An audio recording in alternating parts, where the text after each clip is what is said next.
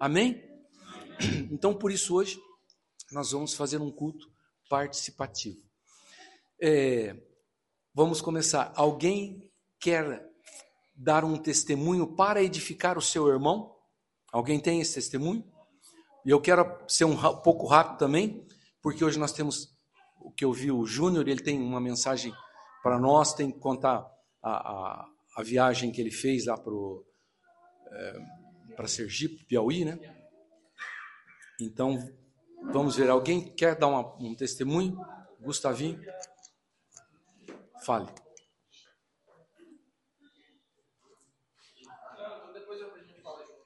Fala junto? Tá bom. Mais alguém? E fique à vontade, tá? Se você. Não pode deixar. Ah, xixi. Coisa boa tá aqui.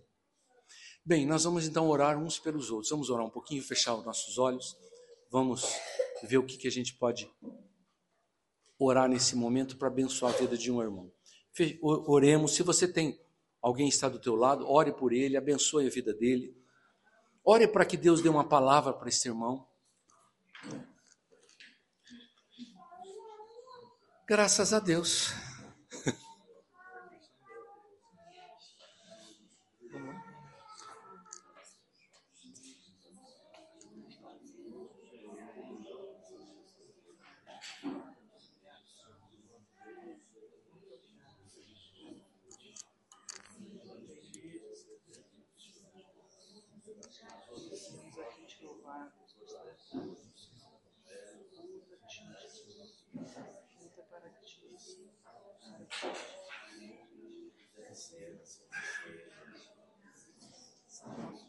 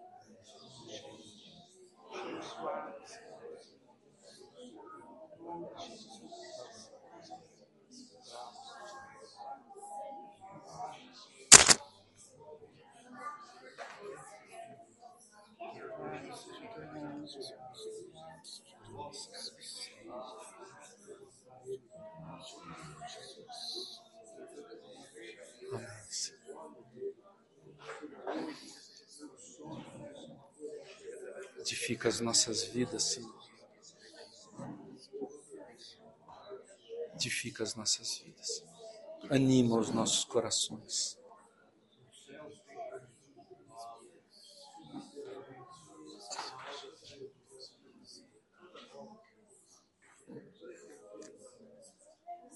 Graças te damos, Pai, graças te damos. Exaltamos o teu nome. Alguém está precisando de uma oração específica? Que a igreja pode orar por você, alguma enfermidade? Você está sentindo um pouco desanimado? Está um pouco, a tua fé está fraca? Né? Nós vamos orar por você, abençoar a sua vida. Amém. Vamos orar.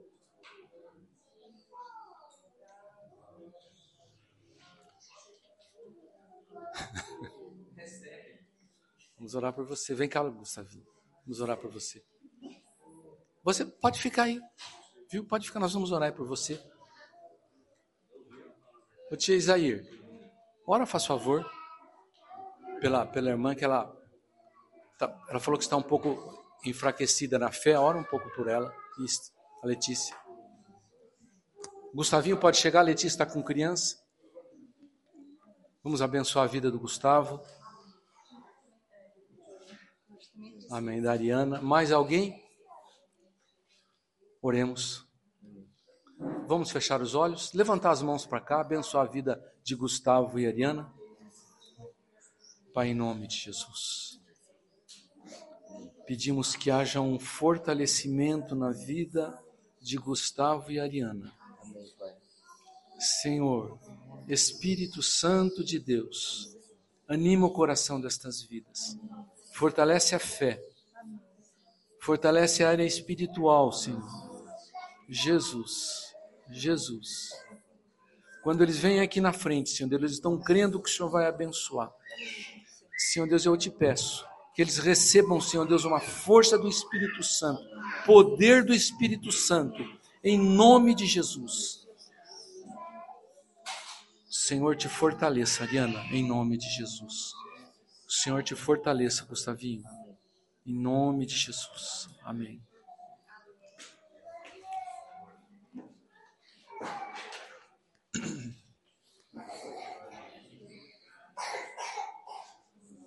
Temos hoje visitas, né? Temos aquele casal que está visitando, nos visitando. Já não, já não são mais bem visita, né? Já já algumas vezes vocês têm, têm vindo aí, sejam bem-vindos. O Rafael está aqui hoje, seja muito bem-vindo, Rafael. Você faz parte da nossa, do nosso coração aqui, viu? Isaac e Bárbara também já, já são do nosso coração. Né? O Isaac é. Isaac não é o nome. Sempre a gente esquece o nome do, desse menino aqui, né? Isaac. Né? Amém. Que coisa boa. Esse é o Isaac. Amém. Alguém quer dar uma palavra para nós darmos sequência? Alguém tem uma, alguma coisa para edificar? Uma experiência pessoal com o Senhor esta semana?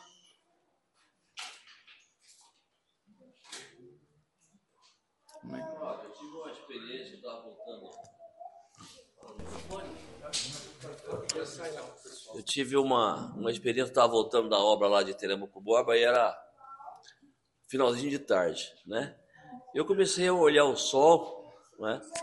E eu comecei a me despedir do sol. Até achei que eu estava idolatrando o sol. Falei, o que, que é isso, né? Porque antigamente existia o Deus Sol, né? o pessoal acreditava nisso. E eu falei, obrigado, Sol. Você iluminou aqui nossa, o, o Brasil, né? Já fez a tua parte, o teu propósito de iluminar né, a nossa terra, né? Você cumpriu a sua missão e agora você está, é, agora você, nesse momento, você está nascendo lá no Japão. Comecei a conversar com o sol, sabe? E voltando, estava tava, feliz que tinha concluído uma obra bem difícil lá, na, lá em Telemaco Borba.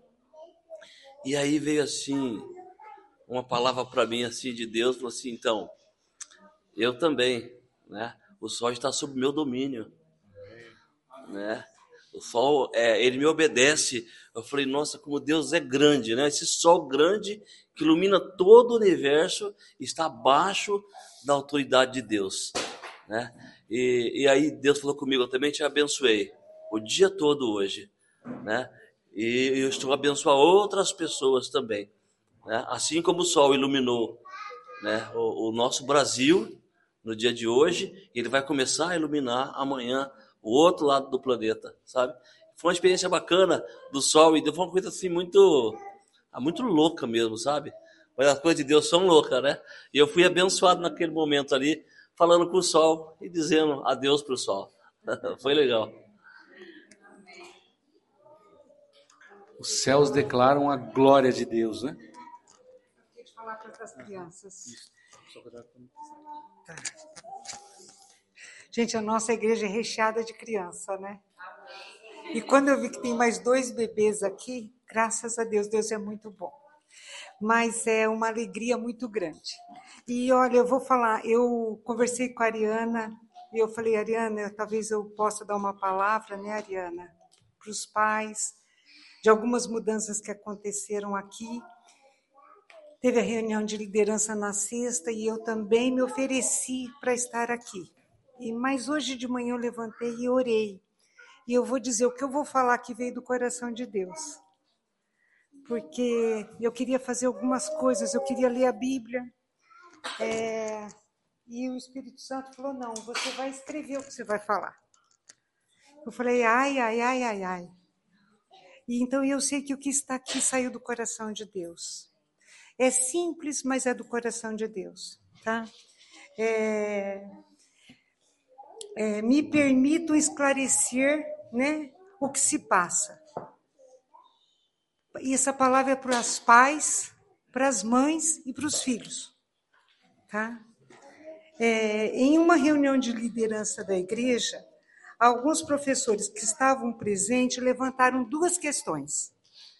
Uma delas é a limitação e dificuldade de estar numa mesma sala criança de 2 a 11 anos. Isso aproximadamente porque é a nossa realidade. Nós temos criança de 0, de 2, de 7, de 8 anos. E uma outra coisa que eles colocaram foi assim: a palavra ela tem que ser mais curta, porque se nós temos uma palavra muito longa, o pastor falar muito, acaba assim sobrecarregando quem está cuidando das crianças. E aí nós entendemos que nós tínhamos que deixar então as crianças acima de sete anos aqui no salão grande, que isso se trata da Heloísa, do Dante, da Rebeca, né? E assim, nós gostamos disso, desejamos isso? Não. O melhor seria nós termos espaço, uma outra salinha para que esse espaço, para que nós estivéssemos também cuidando dessas crianças. Mas infelizmente nós não temos. Outra questão, né, que eu gostaria de dizer é que quem acaba dando aula para as crianças são os próprios pais e tem dois casais aí que foram convidados e aceitaram esse desafio de estar com as crianças. Mas na nossa congregação, nós não temos um ministério infantil. Nós não temos ninguém que tenha essa habilidade, esse ministério no coração e diga: Eu quero ficar com as crianças. É um desejo meu é, me envolver nesse ministério. Então, nós também temos limitações de pessoas, de pessoas, isso é real. E aí eu estava me perguntando, eu, fui, eu nasci num lar cristão, eu nasci numa presbiteriana do Brasil. Eu nasci num lar cristão. E a minha mãe me levava com dois, três anos para a igreja. E naquela época, em Terra Boa, não havia, durante a noite, nada, nenhuma atividade para as crianças. Nenhuma. E eu me lembro, com seis anos, sabe, Heloísa? Lembro com cinco anos, eu cantando chuvas de bênçãos teremos. E eu ficava empolgadíssima de ir para a igreja. E eu sentava naqueles bancos e ficava olhando para trás quem ia chegar. Observava os bebês no colo das mães, porque eu já me achava mocinha, com quatro, cinco anos. E a minha mãe, isso ela fez. A minha mãe tem os defeitos dela, muitos defeitos. Mas a minha mãe, ela fez uma coisa, ela lia todos os dias a Bíblia para nós. Eu não fui uma mãe tão boa com os meus filhos quanto a minha mãe foi nesse quesito. Eu nunca fui dormir na minha vida. Nunca me lembro de ir para a cama sem a minha mãe orar e ler a Bíblia comigo. Não me lembro disso. Então ela plantou a boa semente no meu coração. Eu participei a vida inteira de igreja, mas quem planta semente no nosso coração, eu vou dizer para vocês, são os pais. São os pais. O nosso modo de vida, aquilo que nós vivemos e aquilo que nós falamos dentro de casa. Qual que é o meu desafio? Orar para que Deus levante o ministério aqui. Mas eu vou falar uma coisa que aqui foi que o Espírito Santo me falou. Meus filhos foi o meu maior desafio. Se alguém me perguntar, né, Renata? Renata acho que vai concordar comigo. A Renata também fez, fez doutorado. A Renata também dá aula na UEM. O Flávio também, nós somos psicólogos. O Júnior também é psicólogo, Ariana. Mas se alguém me perguntar, Regina, qual que é o teu maior desafio? Quando eu ia fazer meu doutorado em São Paulo, não que tenha sido fácil, mas eu dizia ainda meu recreio né? Porque nós saímos daquele embate que nós temos dentro de casa. Gente, família é um embate. Ser mãe é um embate. Ser pai é um embate. Talvez um dos mais difíceis. Eu falo que é onde a gente conhece um pouquinho o coração de Deus, porque Ele é Pai. Deus é Pai. E eu acho que Deus também é mãe. Porque, como uma galinha queria seus filhos, seus pintinhos debaixo das asas, o coração de Deus é um coração maternal. Eu falo que se tem uma mulher na Trindade é o Espírito Santo. Ela é linda. E eu quero dizer uma coisa para vocês, Regina, o que te fez melhorar como pessoa? Meus filhos. Meus filhos me fizeram melhorar como pessoa. Muito. Até hoje. Onde aperta meu calo são os meus filhos. Eu amo a igreja de Jesus. Alguém me fala, Regina, a igreja aperta teu calo. Bem menos que meus filhos. Bem menos que os meus filhos. E eu vou dizer o que Deus disse para mim. E eu fiquei pensando, sabe, irmãos, quantas coisas que eu fui melhorar para servir de testemunho na vida dos meus filhos. Vocês sabem o que é ser uma testemunha viva? Eu tenho que dizer o seguinte: eu sou uma testemunha viva de Jesus. Se você olhar para mim, você vai ver Jesus. Eu posso gritar, me descontrolar, mas eu vou pedir perdão. Eu posso sair dos trilhos, mas eu vou voltar para os trilhos. E eu melhorei, porque eu queria ser uma boa mãe. Eu queria agradar o coração de Deus com a minha maternidade. Eu fui corajosa, porque, deixa eu dizer uma coisa para vocês, eu não dirigia. Uma coisa que eu não queria ser era dirigir. Eu sempre dizia, ou eu nasci para ser pobre ou para ser rica. Ou bem eu ia andar de ônibus feliz, que eu andava de ônibus, vocês não imaginam que eu era feliz. Ou eu queria andar com um bem com motorista. Mas eu não queria dirigir. Mas quando nasceu minha filha, eu disse, agora eu vou ter que dirigir.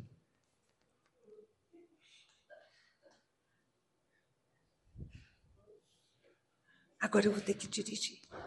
Então eu só vou dizer um negócio: os nossos filhos mostram o que nós temos de pior.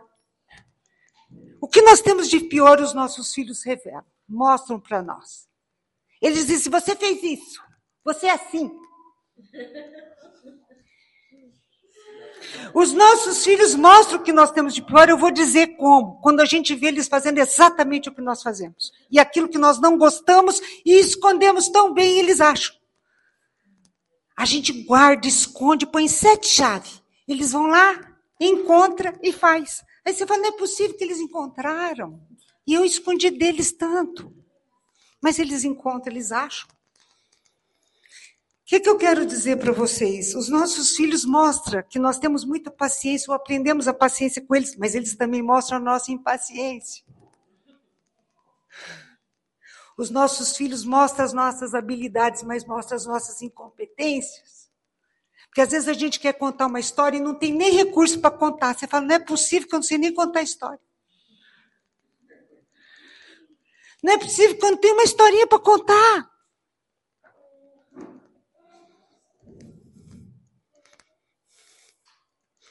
Não é possível que eu tenha que passar uma noite em claro cuidando dessa criatura. Não é possível que eu tenha que abrir mão do meu egoísmo para me dividir por um ser tão pequenininho, não é? Mas que nos traz tanta alegria. O que, que eu quero dizer com isso, gente? Eu falei que os nossos filhos também mostram a nossa bondade, mas também mostram a nossa maldade, né? Porque tem hora que você olha as pessoas, você fala, ai, ai, ai, ai, ai, ai, ai, Jesus. Jesus, vem aqui, Jesus. Espírito Santo de Deus, eu preciso de ti agora. Agora, o que, que eu vou dizer para vocês? Eu vou pegar o óculos porque eu vou dizer uma coisa para vocês, gente. É... Descobrimos que os filhos podem nos transformar em pessoas melhores. Somos livres de ataduras, aceitamos desafios, questionamos nossas certezas quando a gente não tem filho, a gente escreve até livros sobre como criar filhos. né, Ariana? Depois que a gente tem filho, a gente fala: não sei se eu consigo escrever uma página como criar filhos. Não sei, nós que somos psicólogos, tem uma sociedade psicanalítica brasileira que para ser psicanalista tinha que ser pai e mãe. Eu entendo. É o maior ofício, é o que mais nos transforma. Porque nós não conseguimos mais ser escritores. Nós conseguimos amar, perdoar, se arrepender, acolher e chorar junto. E dizer, sei pouco da vida. Os filhos nos dizem o quão pouco nós sabemos da vida. E o quanto nós dependemos de Jesus para cumprir com essa tarefa de forma bem feita. Porque fazendo bem feito já dá errado. Fazendo bem feito, os nossos filhos podem não querer seguir o caminho do Senhor. Podem, talvez, desviar. Eu quero só que vocês entendam uma coisa. O que, que eu quero dizer aqui? Pai e mãe. É um desafio que eu quero fazer para vocês. Sejam testemunhas vivas. Levem teus filhos a conhecer Jesus. E eu quero dizer para os filhos: filhos, Rebeca, Heloísa, a maior bênção que nós temos na nossa vida, sabe qual é? Eu vou dizer qual é. Dizem que eu sou a filha que tive um final em partes assim, eu tive algumas algumas coisas que eu foi melhor, mais fácil a vida para mim do que foram para minhas irmãs. Mas eu vou dizer qual foi a diferença. Vou revelar o meu segredo. Eu fui a filha mais obediente. Tem uma benção na obediência? Tem. E hoje eu vou dizer, vou terminar com essa fala para vocês entenderem. Tem gente que quer ser marxista. Você quer ser marxista, cara? Quero. Vai ler Marx. Vai ler Marx. Vai estudar Marx e debruça lá. Se você não ler, não se sujeitar àquela teoria, não comer aquela teoria, você não vai ser. As pessoas hoje querem ser sem obedecer. Vai ser, sabe o que? O caos, essa rebeldia sem causa. Sabe o rebelde sem causa? Porque quando a gente tem rebeldia com causa, é porque a gente obedeceu. A gente sabe do que está falando. Antes da rebeldia tem que ter obediência. Quando a gente lê toda a palavra, estuda profundamente, eu posso dizer eu concordo ou não concordo, e por que, que eu não concordo? As pessoas estão falando que elas não concordam sem saber do que estão discordando. As pessoas estão sendo aquilo que elas não são. Tem gente que é cristã e não lê Bíblia. Gente, como é que pode? Não conhece a Bíblia e se denomina cristão. Cadê o manual? Como que você pode fazer? O Isaac fez cinco anos de administração para dizer que é administrador. Quanto tempo que você gasta com a tua vida com Deus para se dizer cristão? Você está entendendo? Eu tenho que conhecer manual. Eu tenho que dizer, eu sou cristão, veja a minha vida, olha como eu vivo, o tempo que eu gasto com Jesus. E nós temos esse compromisso com os nossos filhos, meus irmãos. Então eu vou dizer, Heloísa, Rebeca, obedeça teus pais. O dia que vocês crescerem, vocês são livres. Mas daí eu vou dizer, continue obedecendo o Papai do Céu. Jesus obedeceu ao Papai do Céu. Em tudo. Entendeu? Em tudo. E aqui está a nossa vitória. Às vezes nós não conseguimos, porque somos fracos, porque somos humanos, mas o Espírito Santo nos capacita e nos ajuda. E estamos aqui para isso. Estamos aqui para isto. Então, assim, pais, vamos buscar ao Senhor. É um desafio. A gente melhora com os nossos filhos. Quando eu penso que não tem mais nada para melhorar, a Raquel me liga. Mãe, eu falo, não é possível um negócio desse. Aí a Ariana perguntou, e você fala com toda essa paciência? Sim. Sim. Porque eu entendo que eu posso pouco. Hoje eu sei que eu dependo do Espírito Santo. É o Espírito Santo vai fazer na vida dela eu posso amá-lo. Entendam isso, gente. O que nós estamos fazendo aqui, pais, cuidem dos seus filhos. Nós também aqui na congregação, ensinem teus filhos a amarem a Jesus e a amarem a igreja. Ensinem teus filhos. Ninguém ama Jesus se não ama a igreja. Se alguém me fala, eu amo Jesus e não gosto de ir para a igreja, desculpa, não ama Jesus. O corpo de Jesus somos nós. Nós somos a noiva de Cristo na terra. Nós somos o corpo dele. Não tem como amar Jesus se não ama igreja. Não existe isso. Você ama Jesus e não ama igreja, você não conheceu Jesus. Você conheceu de ouvir falar. Quando a gente conhece Jesus, a gente olha para a igreja. E eu vou dizer, terminar aqui dizendo isso. A igreja é difícil, porque a igreja tem de tudo. Aqui nós temos pessoas que já têm uma vida íntima com Deus e nós temos aqueles que estamos começando. Aqui nós temos o culto e o inculto. Nós temos o rico e o pobre. Nós temos os pecadores e aqueles que não são pecadores. Mas deixa eu dizer uma coisa para vocês. Essa comunidade é a única que talvez não sei como que sobrevive, mas vai sobreviver, porque nós somos unidos em Cristo. Um dia, quando eu tinha. Eu vou falar outra coisa. Quando eu tinha uns 23 anos, eu perguntei para o Rosivaldo de Araújo que ele me desse um motivo para mim me manter dentro da igreja, porque eu queria sair a todo custo. Porque eu dizia que aquele ambiente é muito ruim para mim. Eu era, achava que eu era melhor que eles. Mais sabida. Ele disse assim: Regina, experimenta sair da arca. E o que, que você vai encontrar lá fora? O dilúvio. Aqui pode ter animal, pode de vez em quando ter mau cheiro, a gente se briga, a gente se incomoda, a gente se raspa, a gente se perdoa, a gente se arrepende. Aqui a gente aprende a amar. Aqui nós aprendemos a amar. É isso. É isso. Então, criem teus filhos para ficarem aqui dentro, porque aqui a gente aprende a amar. Deus abençoe você.